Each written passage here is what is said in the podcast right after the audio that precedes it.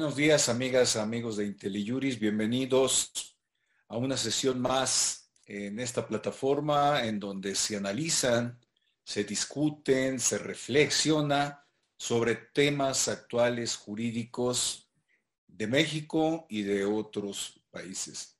Hoy estamos engalanados con dos tremendos, eh, utilizando la jerga beisbolista, cuarto bats eh, que nos acompañan son abogados de la Escuela Libre de Derecho, ambos, José Cruz Barrios y Sergio Sánchez Curiel. Son, eh, como decimos en el argot de la Libre, somos hijos de la misma escuela, lo cual me, eh, me complace doblemente. Ellos son unos expertos litigantes ante el Tribunal Federal de Justicia Administrativa, amparo administrativo, el litigio ante los contenciosos administrativos de todo el país. Y qué mejor que ellos nos analicen, nos presenten reflexiones sobre cómo ven la justicia administrativa en México, hoy que es uno de los temas vertiginosos que se están produciendo, actuaciones de las autoridades, eh, una dinámica profunda, intensa, cambiante, con reformas constitucionales. No es materia del Tribunal Federal de Justicia Administrativa, pero, pero es uno de los, de los bastiones que existe hoy. Reformas profundas a leyes administrativas y con un Tribunal Federal de Justicia Administrativa que nació siendo Tribunal Fiscal de la Federación y que gradualmente a veces y luego de manera vertiginosa se le han, se le han asignado competencias y hoy tenemos un tribunal con competencias mm, eh, dispares, eh, inconsistentes, incluso. Eh, en un tiempo se le incorporó competencia administrativa y luego se le excluyó y luego se suman responsabilidades administrativas en un formato, ya no es tribunal de simple anulación, sino también es tribunal de, condena. Pero bueno, yo creo que lo dejo en manos de ustedes, eh, Pepe y Sergio. Eh, un, tema así de, arranque, la, mm, la, la previsión constitucional que contempla el Tribunal Federal, al Tribunal Federal de Justicia Administrativa como un órgano jurisdiccional adscrito al Poder Ejecutivo eh, ha generado ruido, las competencias. Eh, ¿Cómo ven ustedes desde la Constitución el tema? Pepe, no sé si nos echas la mano arrancando con, esta, con, con este punto. Claro que sí, Luis. Pues antes que nada, muchísimas gracias por la invitación. Muchas gracias a ti, a IntelliJuris, celebro, la verdad, este, esta, esta charla, este diálogo sobre la justicia administrativa en México, sobre todo en el contexto en el que creo que, que la, discusión pública y académica recientemente se ha enfocado y nos hemos enfocado desde la perspectiva académica, este, de la, desde nosotros como voz postulantes, desde eh, el punto de vista incluso periodístico y demás, eh, a, poder diagnosticar, observar y tal vez proponer sobre el Poder Judicial de la Federación. Y, salvo algunas grandes excepciones de académicos, este, de abogados e incluso integrantes del propio tribunal, pues se ha dejado a lo mejor un poco esta discusión relegada en un momento en el que, como bien mencionas, la verdad es que el tribunal cada vez pareciera que tiene eh, mayores competencias, en el cual pareciera que por un lado se está fortaleciendo como un tribunal, no solamente como de anulación, sino ya cierra su plena jurisdicción con la reforma de 2016, ahora también un tribunal disciplinario en materia de responsabilidad de servidores públicos. Y, y que hace necesario este, este diálogo, hace necesario, eh, creo que estamos tres, tres este, abogados postulantes que, coincidimos, además de ser este, hijos de la misma escuela, pues que en el ejercicio de día a día nos enfrentamos a este tribunal y vemos cuál es la, situación actual y los retos que se pueden enfrentar. Y efectivamente creo que partiendo de, lo general, tu, punto es, es, este, creo que de ahí es muy pertinente partir, que es dónde se encuentra en la Constitución y cuál es la naturaleza del tribunal a nivel constitucional. y mucho se ha hecho sobre si este es un órgano constitucional autónomo, sobre si efectivamente está adscrito a la, Administración Pública Federal, si está adscrito al titular ejecutivo. Y, este, y hay distintas, distintas eh, eh, eh, aproximaciones y distintas teorías desde el ámbito académico sobre dónde se encuentra. La realidad es que el artículo 73, este, fracción 29, inciso H, le, le otorga al Congreso la, facultad para poder emitir una ley que regule justamente a este Tribunal Federal de Justicia Administrativa. Eh, este establece cuáles van a ser los, los em, mecanismos de designación de sus titulares eh, en dos ámbitos, como una sala superior y segundo, como las salas este, regionales o las salas ordinarias, más bien, son las salas ordinarias, y, este, y establece que serán designados sus miembros por el presidente, por el titular del, Ejecutivo y tendrán que ser ratificados por este, el Senado de la República, tratándose los miembros de la sala superior por las este, dos terceras partes y tratándose de este, los de salas ordinarias eh, por, la, por la mayoría de, los presentes. Y aquí hago una, un, este, un primer, este, eh, una primera observación.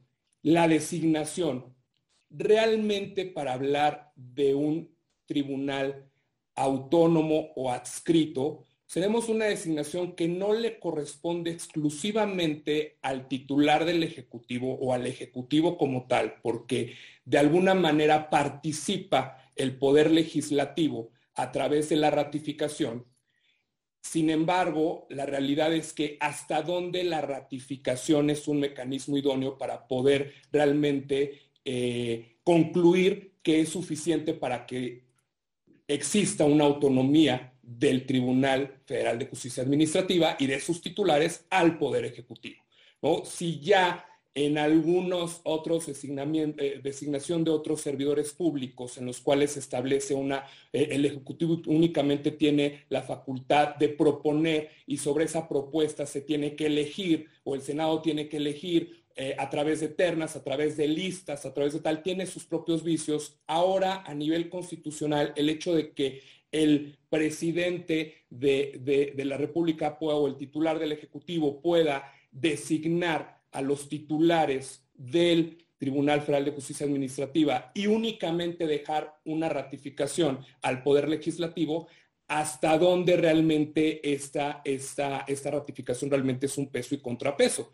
Además, sin ahondar en el tema, la ratificación, ¿cuál es la naturaleza de esta ratificación? Porque es realmente parte del proceso de elección o es más bien ya una vez elegido por el, por el, por el, por el Ejecutivo, que es a quien le corresponde, ya es más bien una condición o una precondición para iniciar el ejercicio del cargo. ¿no? Este, ha, habido ciertas este, discusiones en la Suprema Corte y, y, en el Poder Judicial respecto al tema. Entonces, esa es una primera observación, un primer acercamiento. Y el segundo es un tema pues, presupuestario es un tema de dónde se encuentra, pues, eh, eh, eh, este, cómo opera el tribunal, este, de dónde salen los recursos para que opere el tribunal. Y actualmente la ley orgánica es muy clara al establecer que tendrá que autonomía este, de gestión operativa, autonomía total respecto a, su, a la emisión de sus fallos y de ejercicio presupuestario, el cual se asignará en el presupuesto de egresos y que se deberá ejercer de manera autónoma aplicándose la ley de, este, de, presupuesto y responsabilidad sendaria. Nada más que aquí, si nos vamos a esta ley de responsabilidad, de presupuesto y, y responsabilidad sendaria, pues vemos que el, el, tribunal se le ubica no en los entes autónomos. Eh, hay, un, hay, una, hay, una, hay reglas de operación y reglas de, de hay reglas de, de mm, ejercicio de recursos para entes autónomos y reglas de recursos para la rama administrativa, entendiéndose como todos los entes o organismos adscritos al, al, Ejecutivo Federal.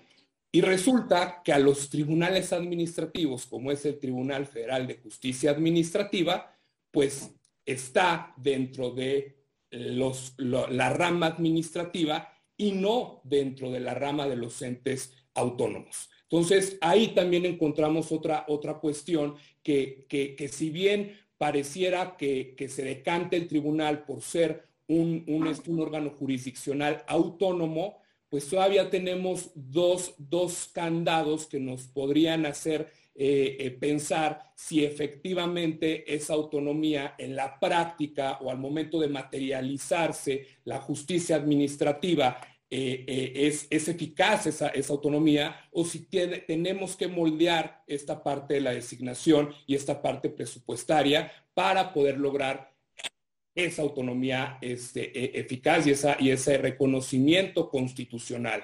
Entonces, este, pues creo que yo con estas dos observaciones me quedaría en esta primera, con respecto a este primer punto, y, este, a ver qué, qué nos platica Sergio.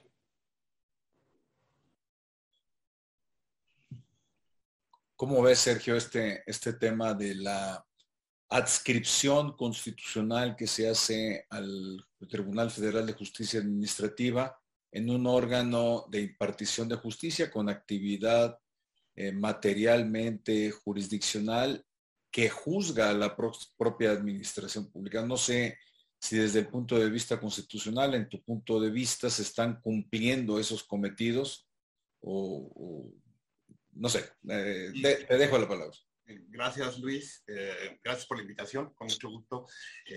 saludo a todos los que nos están viendo y agradecer a IntelliJuris también, a todos sus miembros por la invitación.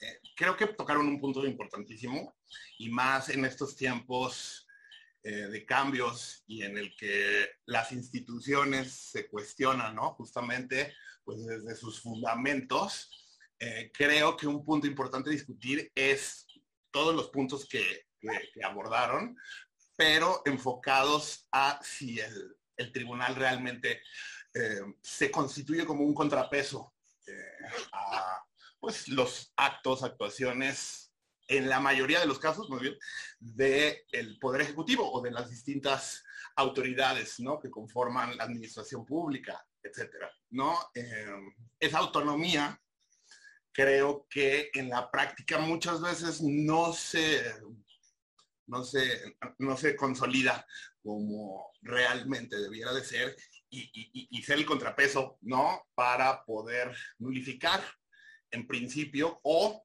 determinar y, llegar a la determinación de que un particular tiene un determinado derecho y poder eh, hacer efectivo el cumplimiento de ese derecho, que en el juicio cuya materia sea variada, ¿no? Desde una devolución hasta una responsabilidad incluso patrimonial del Estado, pues el tribunal efectivamente tenga las herramientas y los medios para eh, pues hacer cumplir sus determinaciones, ¿no? Entonces, creo que hoy por hoy, pues por esta adscripción constitucional o esta, em, sí, función o, la manera en la cual la constitución establece la creación de este tipo de tribunales, tanto en el ámbito federal como en el ámbito local, en los distintos estados, pues no, no la garantiza, ¿no? Creo que no habría razón, ¿no?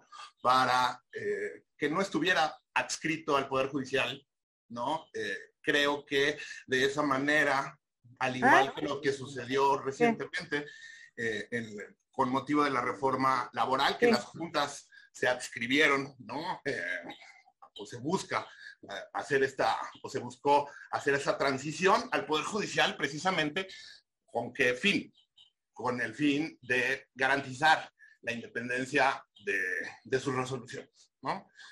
garantizar la independencia de las resoluciones y poder darles o dotarles de las herramientas necesarias para cumplir sus determinaciones, ¿no? Así es que creo que sería una, un, punto importante a, debatir y, que se llevara a cabo esta reforma, ¿no? insisto, en estos, en estas épocas de cambio y de, y de cuestionamientos a nuestras instituciones y, y demás, ¿no? Así es que... Sí, porque uno, uno de los temas eh, históricos eh, que tiene el tribunal es eh, su reconocida credibilidad. Sí. Hay tiempos, mm, como es el dicho popular, de echar cohetes y otro recoger palitos. Claro. Hoy tenemos un tribunal con una carga de responsabilidades, de funciones, en competencias me refiero, importante, eh, presupuestariamente no estoy seguro si, si las capacidades eh, económicas que se le asignan en los correspondientes presupuestos den para cumplir el, cometido. Hay nombramientos importantes pendientes, rezagados en varias salas, que ya vienen arrastrándose de, años. Eh, la, sala, la sala anticorrupción en, la sala eh, superior tiene otro problema. Es decir, el Tribunal Federal de Justicia Administrativa tiene unos retos inmediatos, pero también se le pone entre signo de interrogación si su autonomía es real, funcionalmente, y yo sí creo que mm, cualquier esfuerzo que se haga para robustecer esa autonomía tendrá que ser aplaudida en bien del propio Estado, en bien de la propia administración pública, que la idea de generarlo desde eh, eh, este tribunal, de generarlo desde la administración pública, tuvo ese propósito que data, y no me voy a detener mucho en, en, la legislación francesa, pero mm, quiero dar un pasito adicional para preguntarles a ustedes. A mí me da la impresión que la, competencia, las diversas eh, materias en las que participa el Tribunal Federal de Justicia Administrativa son como pegotes. La última fue en responsabilidades administrativas, en donde ya no es un tribunal de anulación, ya no es un tribunal de condena como puede ser en, contratación de obra pública, sino ya es un, un, tribunal de penalización, de sanciones administrativas, en donde está engarzado en un procedimiento seguido en forma de juicio, entonces empieza a disparatar. No sé si usted, y por cierto hay una pregunta ahí que dice, oigan, debieron haber constituido un tribunal de cuentas y no asignarle esa responsabilidad al Tribunal Federal de Justicia Administrativa, me refiero al tema de las responsabilidades administrativas. Todos estos pegotes, Pepe, ¿cómo los ves? Mira, yo creo que es un tema a la evolución histórica del propio tribunal. Tú lo mencionabas hace, hace un momento eh, como un tribunal eh, primero de mera anulación, eh, a esto sumarle un tribunal que orgánicamente y estructuralmente, este, desde su creación, estaba enfocado en el ámbito estrictamente fiscal y que realmente respecto a su regulación no se le reconoce o no se reconoce directamente la competencia en otras materias más que en leyes especiales. Entonces, por ejemplo, en materia de comercio exterior, una ley especial le reconocen esa, esa, esa, este, esa competencia y no estrictamente en una ley orgánica como tal, ¿no? Después, este, en otras materias como es contratación pública, ¿no?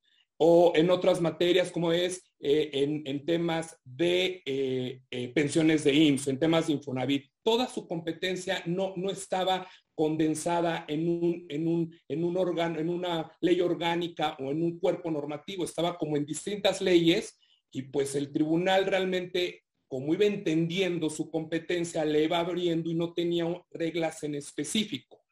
Yo creo que en 2016 lo que pasa es que se trata de condensar todo esto.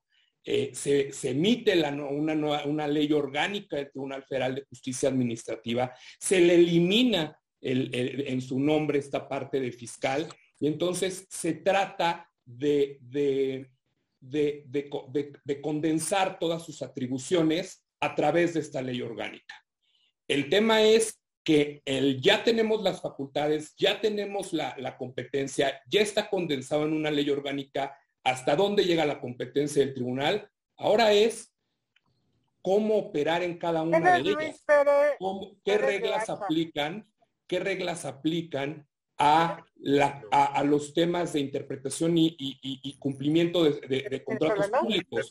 ¿Qué reglas van a aplicar en ah. la en, asuntos de responsabilidad patrimonial. ¿Qué, reglas van a aplicar este, en tema del Sistema Nacional Anticorrupción como un tribunal, este, como un eh, tribunal sancionador? Tiene sus reglas. El tema es, pues, eh, operativamente hasta el día de hoy no se ha podido, no, no, ha sido real. Este, ¿qué, va, ¿Qué va a seguir aplicando en temas de nulidad? Entonces, sí, sí creo que, que, ya se avanzó en el tema de condensar todas estas competencias en un solo cuerpo normativo, pero que sigue dejando muy abierto las reglas de operaciones en cada una de ellas, ¿no?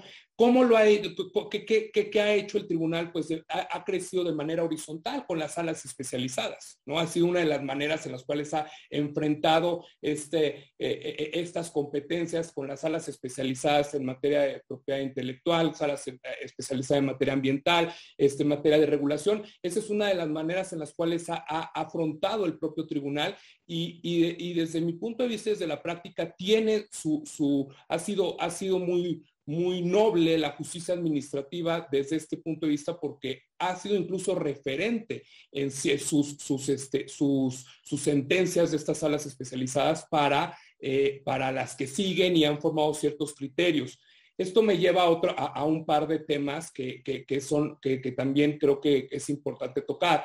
Lo primero es el sistema justamente de criterios o de conformación de criterios del propio tribunal si, el tribunal tuviera una, la, posibilidad de poder sistematizar sus criterios y que estos eh, eh, y de fortalecer eh, su, vinculación, tal vez a través de los mismos se podrían ir direccionando estas reglas de operación que nos faltan en cada uno de los rubros que tiene competencia. ¿no? Eso, eso, este, eso, eso por un lado.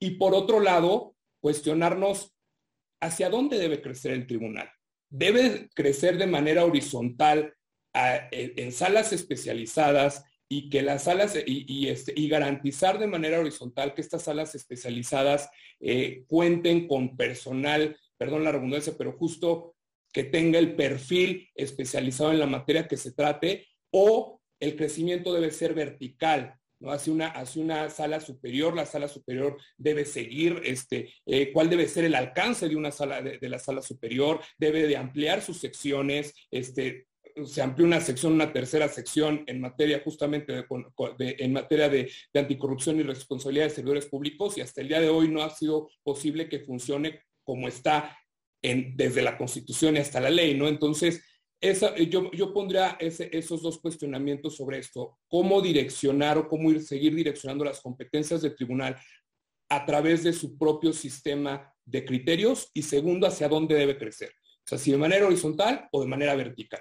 Eso, creo que son dos, cuestiones. Es, un tema de, diseño institucional. Eh, que no se ha eh, cuestionado ni revisado y que ya es momento de, entrar. A propósito de un comentario que hace Rosa Isela Romero Fuentes en, el tema de, de responsabilidades administrativas, esa creación de unas salas, una sección en la sala superior que forma parte de la sala superior, pero no integra pleno, y luego conforme estaba previsto, está previsto en la ley del tribunal con cinco salas regionales.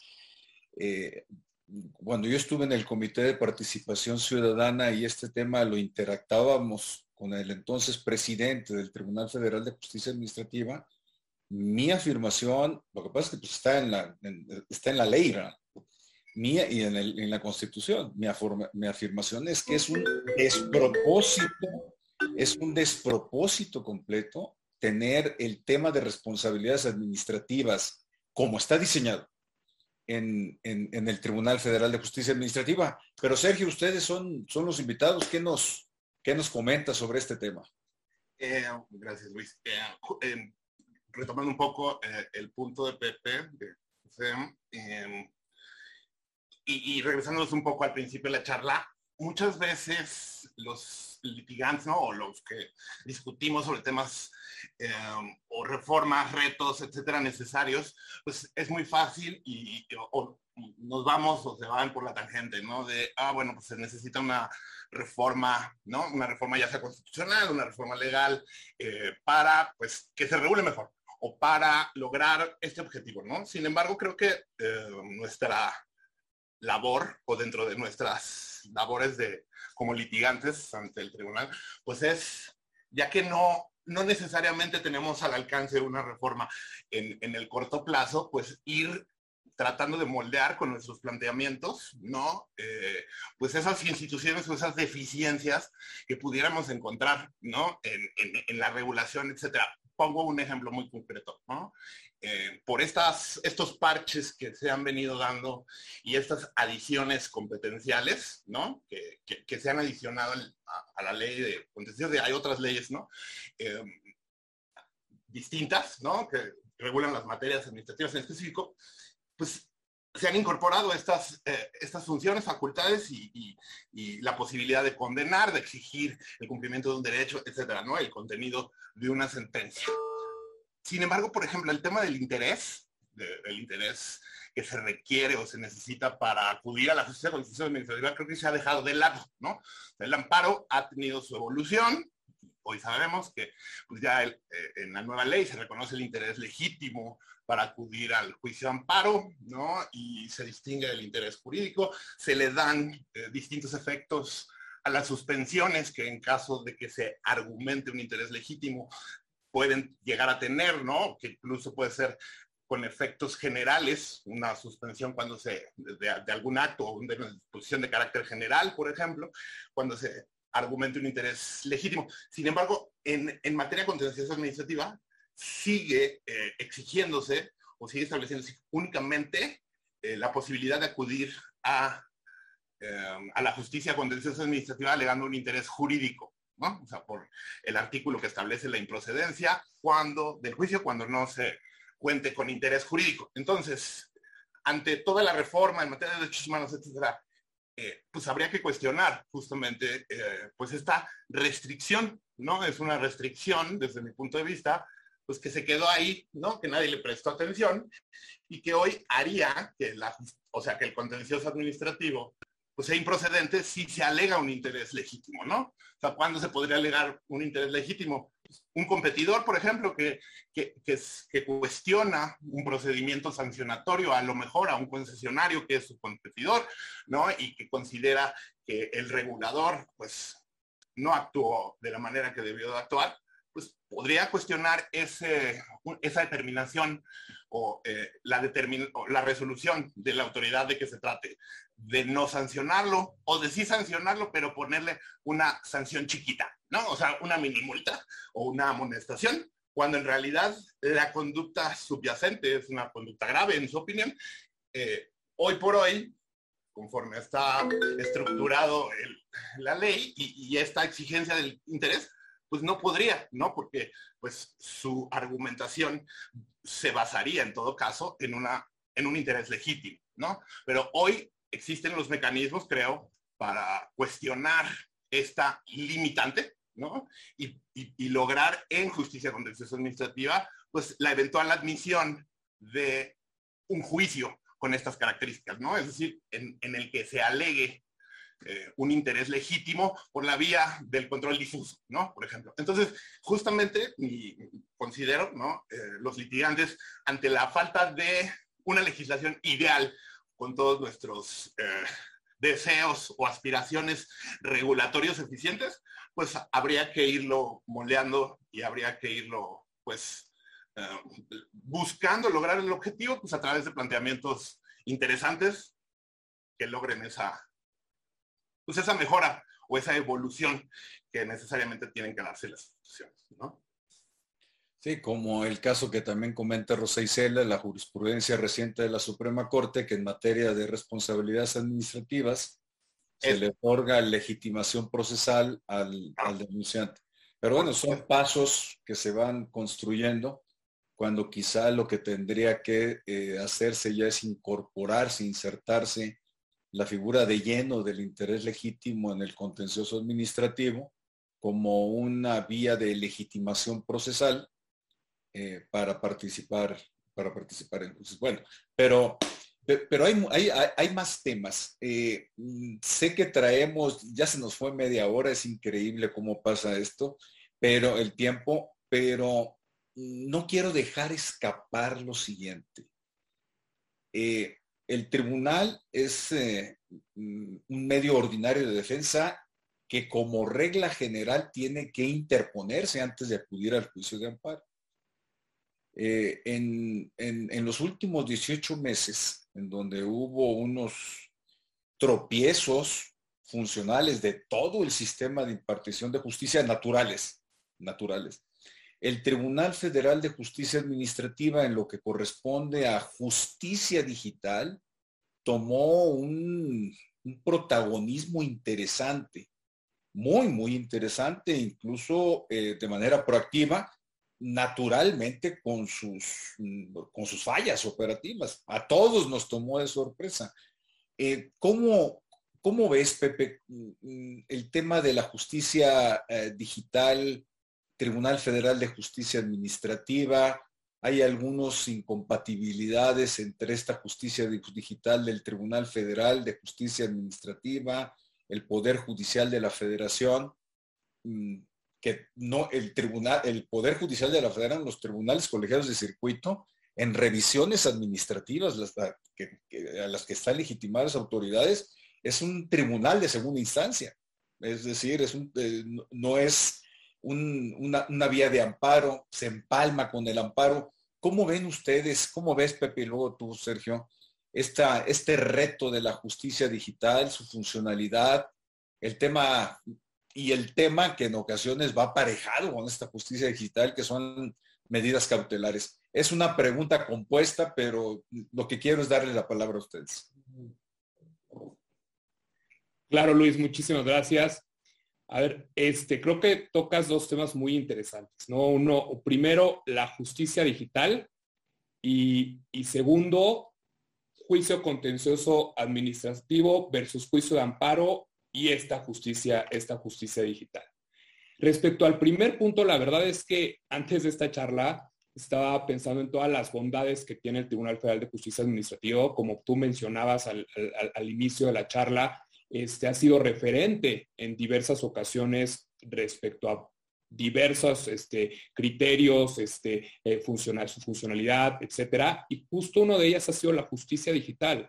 La realidad es que la pandemia eh, este, forzó tal vez a, los diversos órganos jurisdiccionales, al Poder Judicial de la Federación, a los tribunales eh, este, superiores de justicia locales, eh, a los propios este, tribunales administrativos locales, los ha forzado a tener que implementar mecanismos para para poder este, superar el obstáculo de la pandemia a través de la justicia digital. La realidad es que el Tribunal Federal de Justicia Administrativa tiene 10 años de experiencia 10 años adelante con el tema de justicia este, digital por el tema del juicio en línea.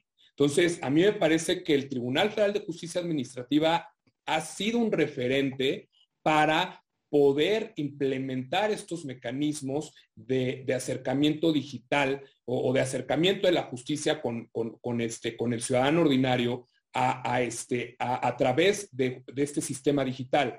Este, creo o entiendo que el tribunal incluso tiene, este, tiene el, reto o más bien el objetivo de que este, este año todas sus salas ordinarias, auxiliares, este, eh, ya tengan eh, todos sus expedientes digitalizados y, tengan justamente arrancado este procedimiento de justicia digital. Entonces, creo que desde ese punto de vista, desde este punto eh, en específico, el tribunal ha sido referente en el tema.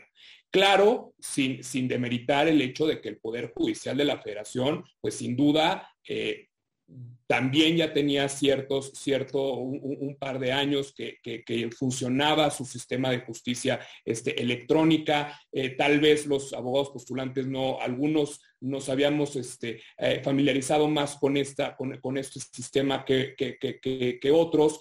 Eh, y, realmente pues estamos acostumbrados a ir, presentar el escrito oficialidad de partes y, y, este, y eso se nos hacía más fácil y la pandemia pues nos hizo uno al Poder Judicial de la Federación meterle quinta a, este, a, la implementación de este sistema digital y a nosotros como, como litigantes, pues acostumbrarnos y a entender este sistema, este sistema digital fuera del juicio en línea del Tribunal Federal de Justicia Administrativa.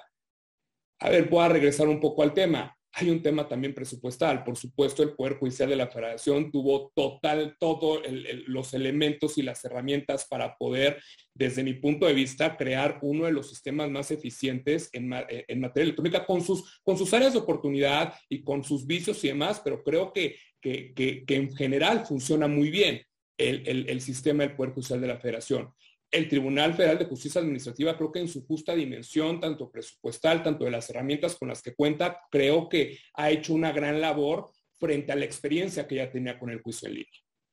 eso, creo que, que, es este, que, en ambos tiene su, su, cada uno con sus áreas de oportunidad, pero la justicia en línea, la verdad es que en ambos creo que hay muchos factores por los cuales celebrarlo. El reto donde yo lo veo es en en qué tanto es un recurso efectivo uno y otro. Y vamos a ser honestos, muchas veces como litigante, frente a un, frente a un acto de autoridad, pues lo primero que piensas en muchas ocasiones es, ¿me puedo ir al amparo indirecto y saltándome el juicio contencioso administrativo?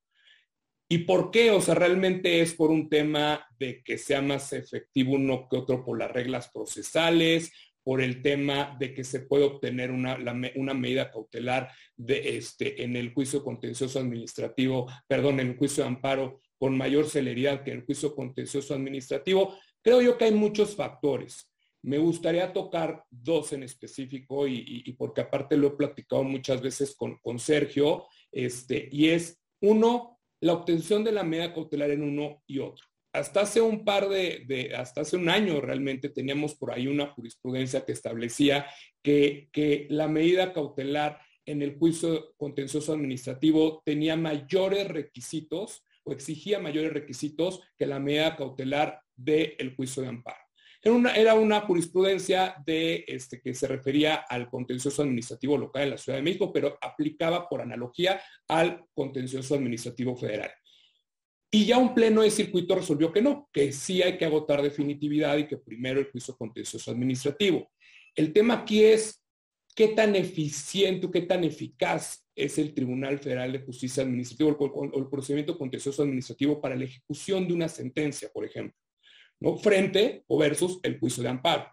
Y aquí este, creo que sí es importante detenernos en, el tema de cumplimiento eh, de sentencias, porque pareciera que, regresándonos un poco, el tribunal se le está abriendo la competencia, eh, eh, dando una competencia amplísima en muchísimas materias y que va este, en temas de lo que platicaba Sergio, interés legítimo, le ha entrado muchísimo al control ex oficio de constitucionalidad, etcétera, etcétera, pero en temas tan tan relevantes para el tema de justicia y hacer un cambio en la realidad social y de acceso a la justicia como es el cumplimiento de sentencias, pues sin duda creo que se queda, se queda corto versus el juicio de amparo indirecto.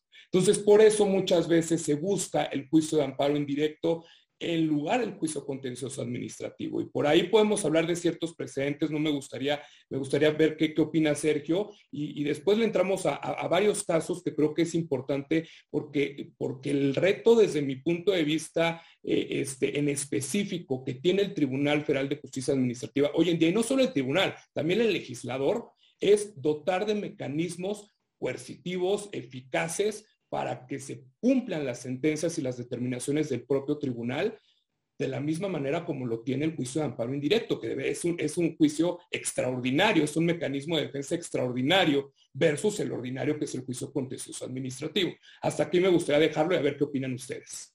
A ver, nada más, este, sí, gracias Pepe. Eh, me, gustaría entrarle a dos, tres preguntas y comentarios que nos están haciendo. Eh, por ejemplo, Arturo Alejandro Cortés León. A ver, Sergio, ¿cómo ves esta pregunta? ¿Qué opinan sobre el criterio contradictorio que tienen las propias salas del tribunal al dictar sentencias? Pues algunas todavía refieren que no tienen plena jurisdicción, mientras que otras sostienen que sí, siendo que la propia ley les permite, además de declarar la nulidad, reconocer derechos. ¿Cómo ves, Sergio? Eh, bueno, sí, esa es una una diferencia de criterios, ¿no? Sin lugar a dudas, creo que hoy por hoy el tribunal tiene plena jurisdicción, justamente su evolución, ¿no? De pasar de un tribunal de mera anulación a un tribunal de pleno derecho en el cual se puede eh, reconocer la existencia de un derecho y eh, condenar a su cumplimiento, ¿no? condenar a su cumplimiento, ¿no? Entonces, me imagino que, la pregunta o el litigante se refiere a eh, los juicios en, materia de devolución, ¿no? Que justamente son un dolor de cabeza para nosotros los litigantes el, poder eh, lograr convencer con argumentos a, las salas y a los magistrados, pues que además del reconocimiento del derecho a la devolución, pues se tiene que ordenar su cumplimiento, ¿no? Entonces, pues esa es una cuestión pues de criterio, ¿no? Que, pues se tiene que combatir en aquellos casos en los cuales no se reconozca o, en una determinada sentencia se determine que no, eh, pues, que no tienen esa plena jurisdicción que se busca y por la vía de amparo tratar de lograrlo. Pero de que la tienen, la tienen, sin lugar a dudas. Y respecto de justicia digital, ¿cómo ves el panorama? De justicia digital, creo que uno de los retos importantes es, eh, y quería justamente regresar un poquito, eh, creo que es la, regulación, o sea, el, Tribunal Federal de Justicia Administrativa fue pionero en esta, en esta materia, ¿no? el, el juicio en línea está previsto desde hace mucho y el tribunal lo ha venido implementando, así es que eso es increíble. Eh, entiendo que la sala es eh, como especializada para, para justicia en línea, pues ha, tenido y sus criterios han sido bastante, bastante novedosos y efectivos, pero creo que un reto importantísimo para los litigantes y sobre todo para, para el justiciable es eh, la litigada, ¿no? la justicia en línea eficienta, sin lugar a dudas, recursos materiales, este, gasto de papel, etcétera, increíble, ¿no? Es una evolución padrísima que con la pandemia se, pues se, se, o sea, se hizo una evolución exponencial, pero creo que eh, falta una parte que no se, ha, no se ha abordado y es la posibilidad de interactuar con, eh, pues con los jueces, con los magistrados, con los distintos secretarios que, eh, pues que llevan el, el, trámite y resolución de un juicio en particular creo que tú, Luis y, Pepe estarán de acuerdo conmigo y, nuestros ah, y la audiencia, que la litigada de oreja, el litigio verbal es importantísimo, ¿no? Entiendo que muchas veces eh, se busca evitar el que una de las partes pueda tener un, acceso no indebido o una cierta preferencia ¿no? de trato con algún magistrado, pero creo que si se regula, eh, si se le da eh, una por ejemplo, pues que la obligación que esté en todas las partes, ¿no? Eh, en, una determinada cita o en una audiencia en específico para abordar un tema particular, vía Zoom, ¿no? Eh, creo que garantizaría una, o, sea, una independencia, etcétera, en, las resoluciones y, se salvaría el hecho de generar una ventaja indebida a las partes, ¿no? Pero creo que sí es importantísimo eh, pues el, poder interactuar. Eventualmente, ¿no? ¿no? No todos los tiempos, sino en momentos específicos, a través de reglas, se podría incluso que emita el propio tribunal, ¿no? Que regule pues estas audiencias verbales indispensables para, para una resolución satisfactoria del juicio, ¿no? Que, que, que la exposición verbal es muchas veces tan o cuán eh, eh, importante que el planteamiento escrito, ¿no? Así es que creo que ese es un reto importante que habría que evaluar. Sí, de hecho, en, las, en las facetas que estamos analizando tenemos, le voy a llamar la cómoda, que es presentar en línea las demandas, que también tiene su reto. Tiene su reto. esa es la cómoda. Pero luego vienen las otras, oye, es que no me, no, no me dictan la medida cautelar y ya pasó un día, dos días, una semana, dos semanas, ¿qué hago? Tercero, oye, vienen desahogo de pruebas especiales, no, sé, una pericial, eh, eh, en, contencioso administrativo excepcionalmente, no, no, no, es lo común, pues una testimonial, pero, pero, pero ahí viene el reto. Y luego, ¿con quién litigo? Con quién presento el caso, con quién simplifico, a quién le presento memos. Entonces, esa solución inicial eh, de comodidad de yo presento la demanda en línea, pues, tiene, tiene su chiste, pero y luego viene el tema de las firmas. Y si presento demanda de amparo directo en línea, pues también eso se, se, crispa, no hay, una, no hay una dinámica uniforme o criterios uniformes. Eh, sí hay una tendencia, y aquí hubo un foro en, ¿Qué dicen hoy los tribunales en donde se analizaron todo el problema de medios digitales en la impartición de justicia? Cómo los tribunales eh, colegiados en particular están viendo con, con flexibilidad, con bondad, con nobleza eh, los medios de defensa que se están promoviendo en materia eh, a través de medios digitales. Pero no es una constante, todavía estamos en, en épocas volátiles. Entonces, que un litigante diga, no, sí, 100% seguro que Mm, pues yo creo que hay que levantar un poquito la ceja. Pero luego caemos en la otra cancha, Pepe, que ya la, ya la perfilaste, que es el cumplimiento de las eh, eh, sentencias del Tribunal Federal de Justicia Administrativa. Tú decías que le faltan más dientes. En un plano ideal, y, lo, lo enfatizo, ideal, las sentencias del Tribunal Federal de Justicia Administrativa tendrían que ser de cumplimiento natural por parte de los entes y entidades de la Administración Pública Federal que participaron en los juicios, sea el Tribunal Federal de Justicia Administrativa, autoridades medioambientales, Secretaría de Función Pública, lo que corresponde. Sin embargo, cada vez nos vamos tropezando con situaciones en las que ese cumplimiento no es así de natural nos queremos referir, y ahorita rápidamente Sergio lo, deslizó, el tema de las devoluciones. Que vaya que está en el candelero ahorita, después de la sentencia que la semana pasada emitió la Suprema Corte y que el presidente eh, López Obrador hasta tuvo una, una participación eh, determinante o determinada en, una mañanera. Eh, pero todo esto habla del cumplimiento de las sentencias. Mm, ¿Cómo ves, Pepe? Tenemos un gran reto ahí en, el Tribunal Federal de Justicia Administrativa, que no estoy seguro si, si sea una responsabilidad del tribunal o sea un diseño normativo pendiente por desarrollarse. ¿Cómo ves?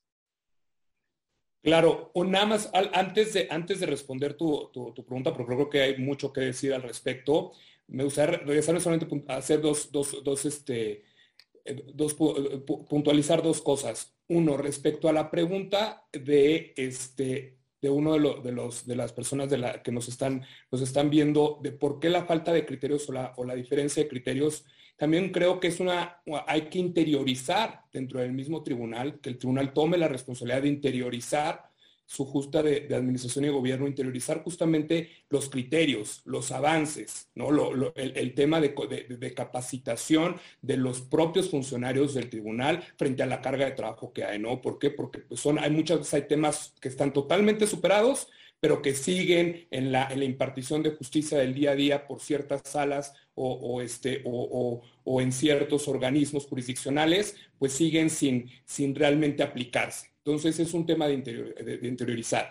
Y en segundo, a las áreas de oportunidad de la justicia digital, que creo que las puntualizaste perfectamente, ahora sí que las dificultades a las que nos enfrentamos con la justicia digital, sumaría una muy importante que no, que creo que va más allá de lo que pueda decir el Tribunal Federal de Justicia Administrativa o lo que pueda, eh, o las reglas del Poder Judicial de la Federación, y es la voluntad realmente de la autoridad, de la propia autoridad demandada o de la propia autoridad responsable de también sumarse a este cambio y a la justicia digital, porque pareciera que también es muy fácil actualmente para las autoridades decir, yo no cuento con correo electrónico institucional, yo no cuento con mecanismos, entonces cierro ventanilla y no te puedo atender y entonces tienes un juicio que en lugar de durar ocho meses, lo puedes tener parado hasta dos años, ¿no? O sea, ¿cuántos juicios no hay que se iniciaron antes de la pandemia que hoy en día se encuentran parados simplemente porque la autoridad este, responsable o la autoridad demandada no cuentan con un correo electrónico en el cual se le pueda notificar.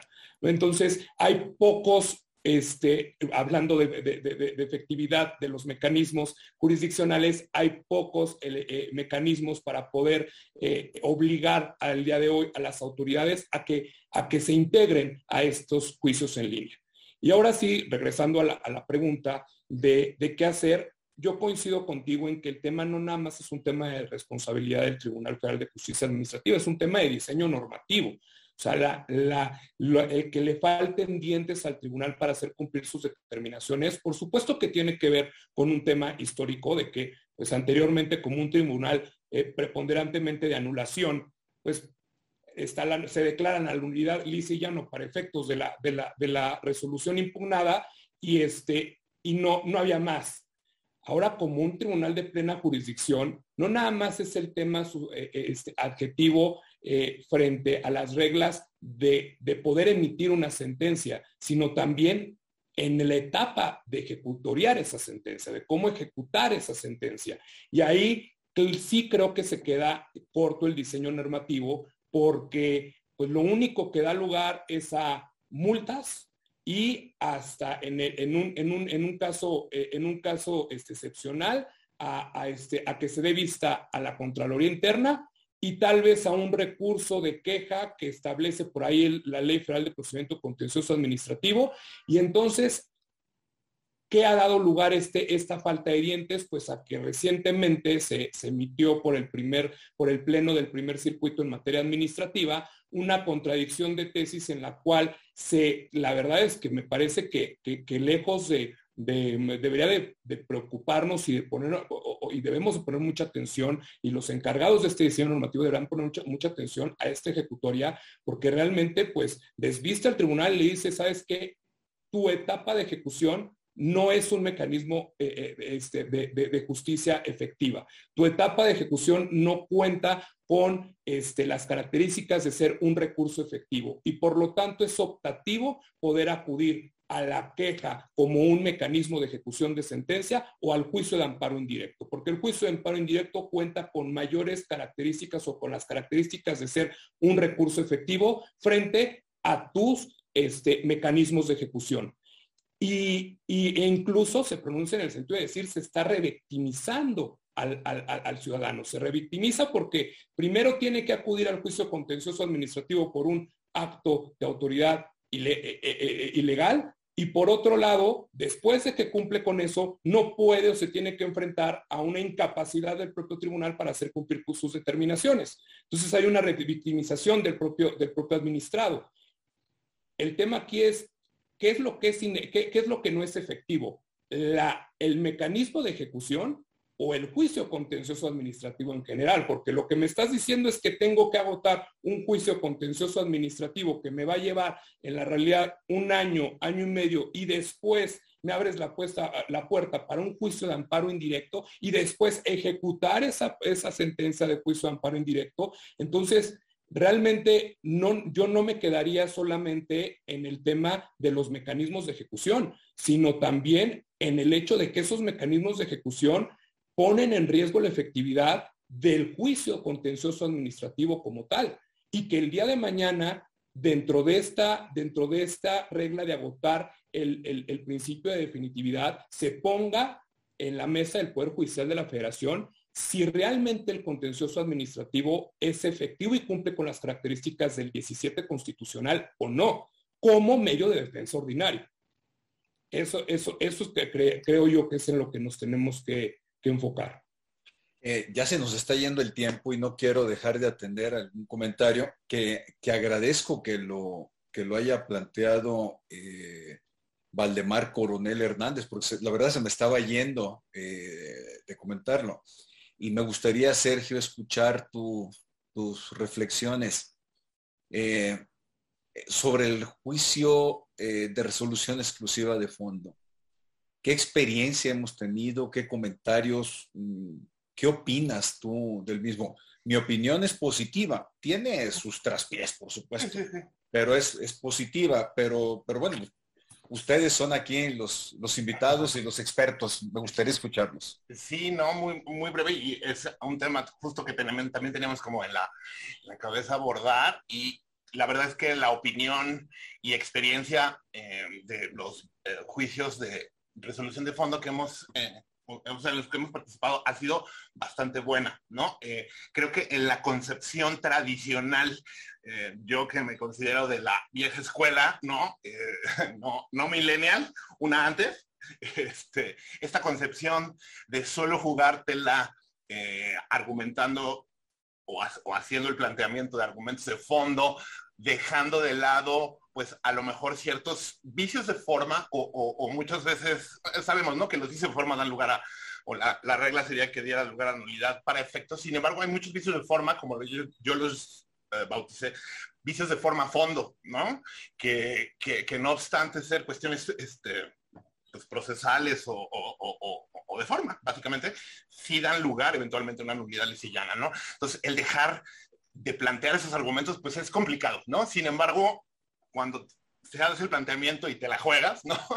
Eh, creo que sí eh, es importante. La manera en la que está diseñado también es importante porque innova, como sabemos, y da precisamente la posibilidad de poder interactuar no solo con tu contraparte, el SAT, sino con los magistrados que eventualmente van a resolver, ¿no? Y que han llevado la instrucción y la interacción que se genera o la discusión es, interesante, ¿no? Es precisamente, y creo que un reto importante podría ser justo que toda la justicia, eh, digamos, el diseño del juicio contencioso administrativo fuera hacia este, esta regulación, ¿no? La que actualmente tiene, subsanando o modificando las deficiencias, pero esta interacción o esta oralidad eh, que se buscó generar con el diseño del juicio de fondo, sin lugar a dudas, eh, es innovadora y ha sido muy efectiva precisamente para, para hacer estos planteamientos, ¿no? Entonces, no solo de fondo, sino para todo, creo que para todo el juicio contencioso sería interesante una evolución en ese sentido, ¿no? Insisto, por esta interacción que es muy importante y que hace un rato tocamos. Sí, de hecho, sin entrar en, mayor detalle, eh, ya tenemos que empezar a cerrar. El juicio de nulidad, el juicio de resolución exclusiva de fondo tiene ventajas. Eh, sí, ciertamente eh, el tema de la oralidad a mí me parece fundamental. El tema de la no garantía, del interés fiscal, eh, una, vía eh, que desde, mi punto de vista es expedita para efectos de la inmediatez que se tiene con los magistrados. Tiene sus pros, pero, pero, no me quiero detener en esto.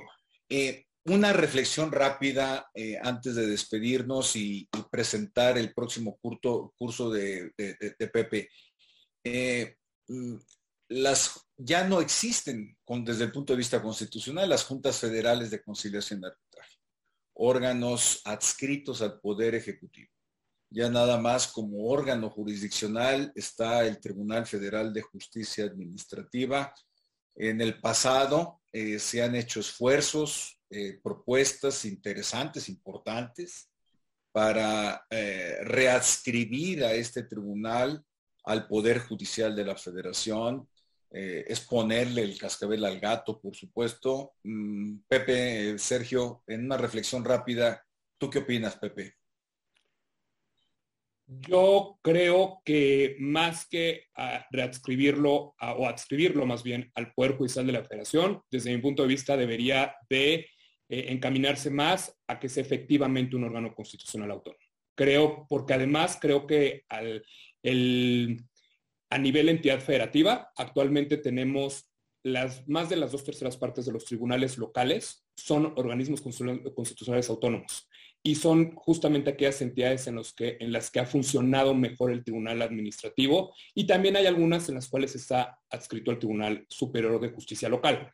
Pero desde mi punto de vista, más bien debemos enfocarnos más a que realmente se cierren las características de que sea un órgano constitucional autónomo y que incluso la propia constitución, así como lo hace en materia electoral, en materia de protección y garantías de derechos humanos, también ordene que las, las eh, este, entidades federativas tengan un, como órgano constitucional autónomo los tribunales administrativos. Creo que yo voy por ese punto más que adscribirlo al Poder Judicial de la Federación. Sergio.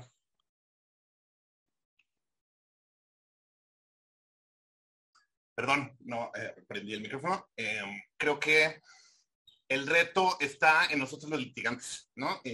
insisto, mi, mi punto y propuesta para todos y, no eh, consejo comentario no, sé cómo sea es ante la ineficiencia o ante la ineficacia o ante la eh, la regulación no ideal de cierta institución o así, pues los litigantes tenemos nuestra creatividad y nuestra, nuestra posibilidad de argumentar y de plantear, pues, y buscar con nuestras demandas y nuestros argumentos, conceptos de impugnación, pues ir moldeando y llevando a la justicia contencioso administrativa hacia, pues hacia una mejor regulación y hacia una eficacia de sus, de sus sentencias para realmente hacerla como un contrapeso de las decisiones o de las resoluciones de autoridad, ¿no? Nos toca a nosotros también poner nuestro granito de arena.